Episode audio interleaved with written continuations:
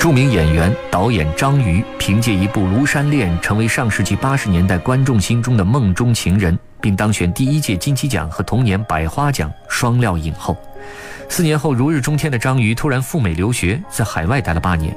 虽然后来回国当了导演和演员，拍摄了很多影片，但观众们一提起张瑜，说到最多的还是那部《庐山恋》。《庐山恋》是改革开放后首部表现爱情的国产影片。这部影片不仅完美地展现了庐山的优美景色，而且还出现了当时罕见的吻戏，并创造了多项纪录。所以，如果问上世纪八十年代哪一部电影尺度大、令人啧舌、女观众看时羞红脸，《庐山恋》绝对是第一部。各位好，您正在收听的是今晚我们说电影。我是主持人韩涛，今天是永恒记忆的单元，为您回顾当年获得中国电影金鸡奖的经典影片。今天要重温的这部就是《庐山恋》。《庐山恋》是一九八零年上海电影制片厂出品的一部影片，由黄祖模执导，张瑜、郭凯敏主演的风景抒情故事片。一九八零年，《庐山恋》横空出世，让国人在大银幕上迎来了久违的浪漫爱情。片中前国民党将军的女儿与中共高干的儿子一见钟情、坠入爱情的桥段，曾遭到不少质疑和批评。影片中的亲吻镜头更是让不少女性观众在观影时羞红了脸。还有人统计过，在八十二分钟的《庐山恋》中，女主角张瑜一共换了四十三套衣服。据说当时剧组认为内地的服装不够洋气，所以大部分衣服特意从我国香港买来。在八十年代一片灰蓝的中国，这样的尝试让无数的国人开了眼界。好了，下面让我们来重温这部经典的《庐山恋》。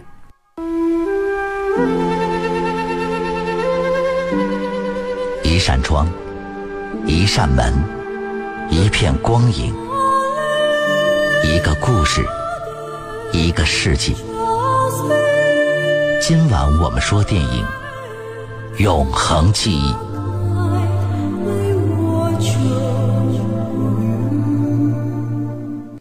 一九七九年秋天，中美建交后，侨居美国的前国民党将军周振武的女儿周云就地重游，来到庐山。她要找寻五年前她游览庐山时巧遇的恋人。五年前，周云第一次回国观光，在庐山南路枕流桥畔的枕流石，她巧遇耿华。当时她正准备拍照片，正在山上读书的小伙子耿华闯入了她的镜头。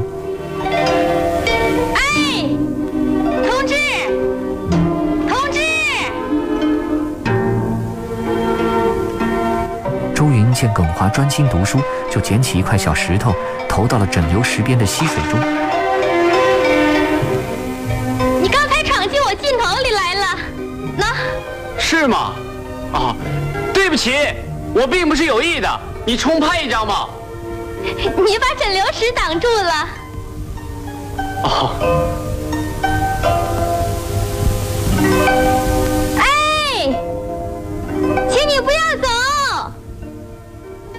耿华站起身，转身离开了。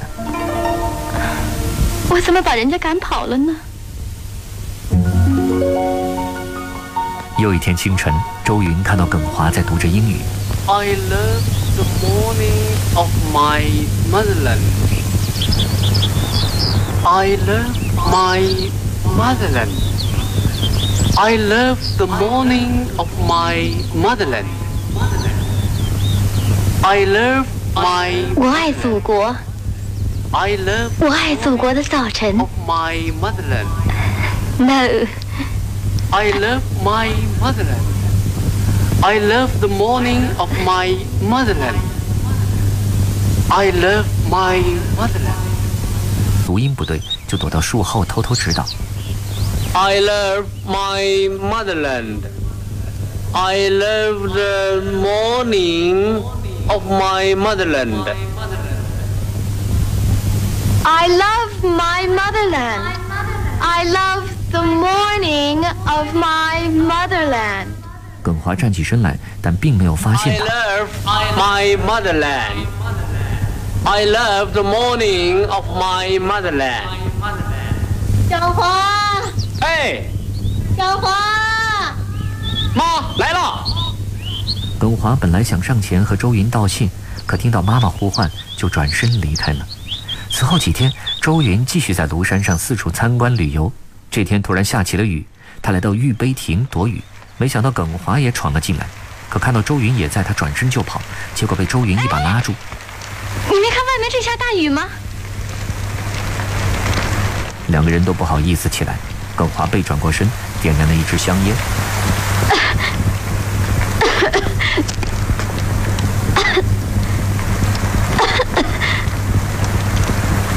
你懂不懂礼貌啊？你不知道烟有毒，全世界都在禁烟吗？周云见耿华不听劝阻，伸手抢下了烟卷，扔到了雨里。我抽烟，你管得着吗？尼古丁管得着你？你的喉咙里马上要长出个大肿瘤。雨还在下着，两个人很是尴尬。耿华还想抽烟，可想起周云刚才的劝告，他把剩下的半盒烟揉了个团儿，扔到了雨地里。周云见状，羞涩地走了过来。我们交个朋友吧。你知道这是什么地方吗？玉碑亭。什么叫玉碑亭？明太祖朱元璋在鄱阳湖边和陈友谅争天下的时候，得到了庐山一位赤脚和尚周滇人的不少帮助。以后朱元璋做了天下，便立了这个玉碑亭，是为了表彰周边人的功德。封建老皇帝还不忘和尚的好处。有人教了你那么久的英文，你就不记得了？那天早上是你。来，握个手吧。雨停了，两个人结伴而行。庐山的秀美景色真让人陶醉。我们一块去玩好吗？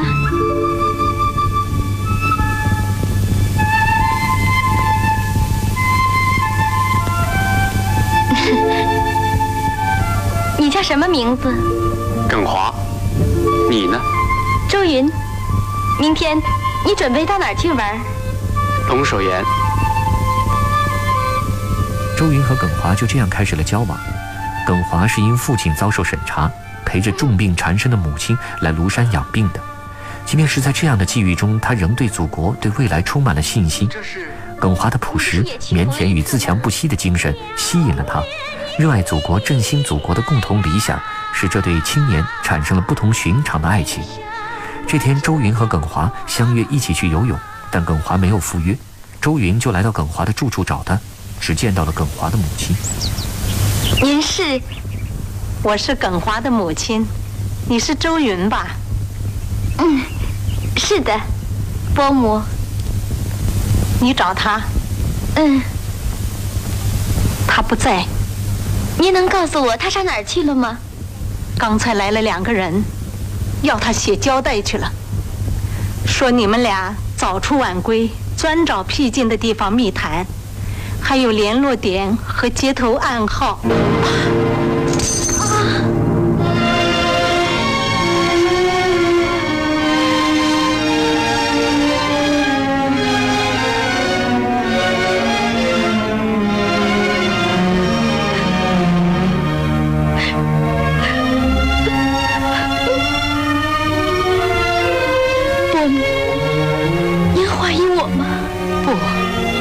我相信你。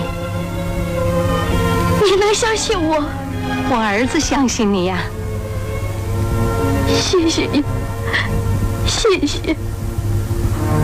伯母，您说我该怎么办？他们不能对你怎么样。不，我不是这个意思。我是说，我连累了根华，能不能做点补救他的事？用不着，就是没有你的事，他们也会来找麻烦的。请您告诉耿华，我要走了，明天一早就走。他知道你会提前走的，他让我把这幅画送给你，希望你记住，祖国需要现代化，需要他所有的儿女做出应有的贡献。嗯嗯。伯母，请您告诉他，我希望有一天还能回来。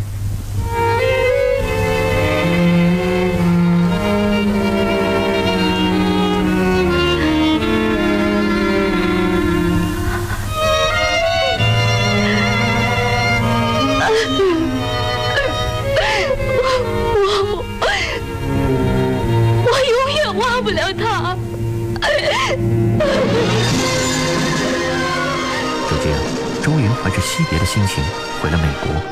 五年后，周云再次来庐山就地重游，对耿华倍加思念。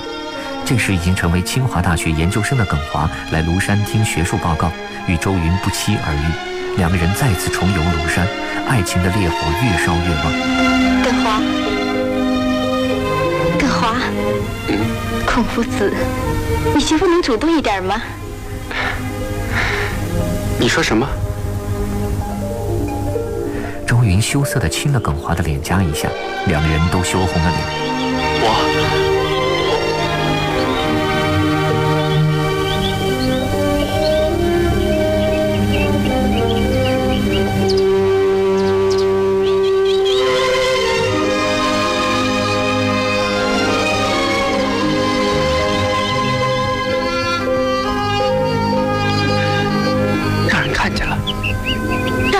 好了，孔夫子，没有人，只有我们。啊，还有两只小鸟在笑我们呢。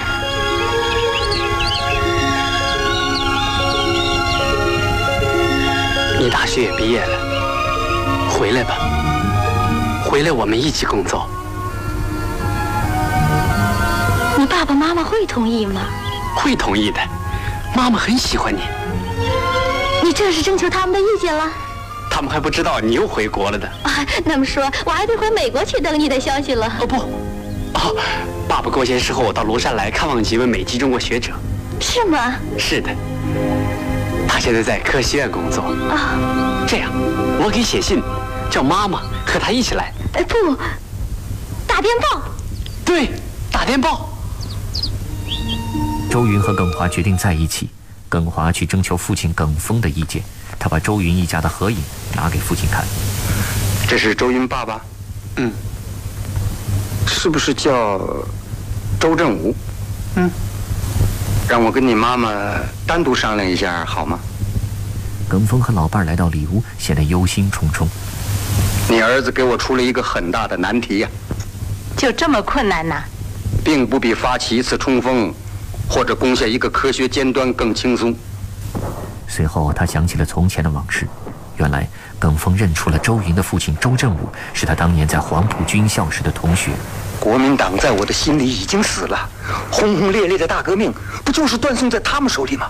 这些都是政治，我们是军人，只管服从。没有政治头脑的军人，顶多是个炮灰。正武，我们一起下山吧。啊，不。我不能让你去，走吧，听我的话，没错。不，你完全中了邪，共产党救不了中国。那好，人各有志，我们只好分道扬镳了。耿峰，耿峰，你我一向是好友，你这一走，说不定就要在战场上刀枪相见。这完全是可能的，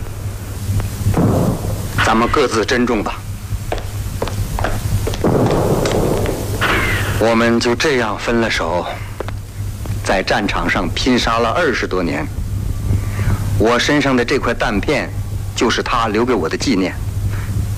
耿华这小子，什么姑娘不好找，怎么偏偏找上了他的女儿呢？是啊，几十年的冤家。要变成亲家，这可真是少有的事啊！耿峰怎能允许这门亲事呢？经过一番波折，怀着对祖国统一的渴望，两位老相识在庐山相会。妈妈，云儿，妈妈，振武，您好。哎呀，耿峰兄，早就盼你们回来了，总算盼到今天了。我们到底又相会了。惭愧，惭愧。过去的毕竟是过去了，咱们要向前看，多为祖国出力。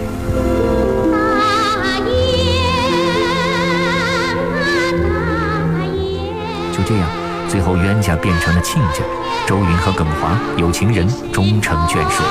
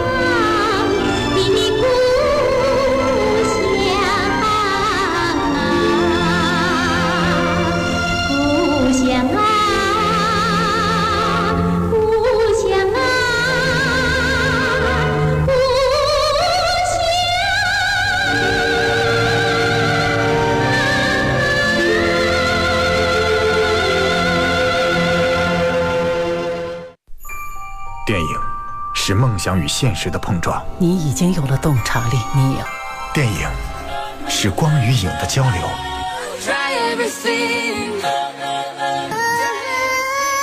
记忆中的过往，幻想中的未来。二零一七年每晚十点，今晚我们说电影，精彩上映。欢迎各位继续收听今晚我们说电影，我是主持人韩涛。继续来讲述国产影片《庐山恋》幕后的故事。一九七九年的夏天，江西九江作家毕必成来到上海电影制片厂文学部参加一个剧本修改。这期间，他利用空闲时间创作了《庐山恋》，故事以周云和耿华的爱情为叙事主线，另一方面着力展现了庐山的美丽风光。他花了五天时间就完成了剧本的初稿，并推荐给导演黄祖模。经过上影厂文学部、编辑部再三讨论，最终决定投拍。《庐山恋》提升了庐山这处名胜在人们心目中的地位。为此，庐山风景区专门兴建了一座小型的影院，每天从早到晚放映这部影片。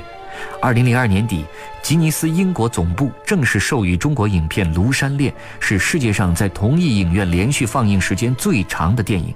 同时，《庐山恋》还创造了放映场次最多、用坏拷贝最多、单片放映时间最长等多项世界纪录。这些纪录还在不断的增长。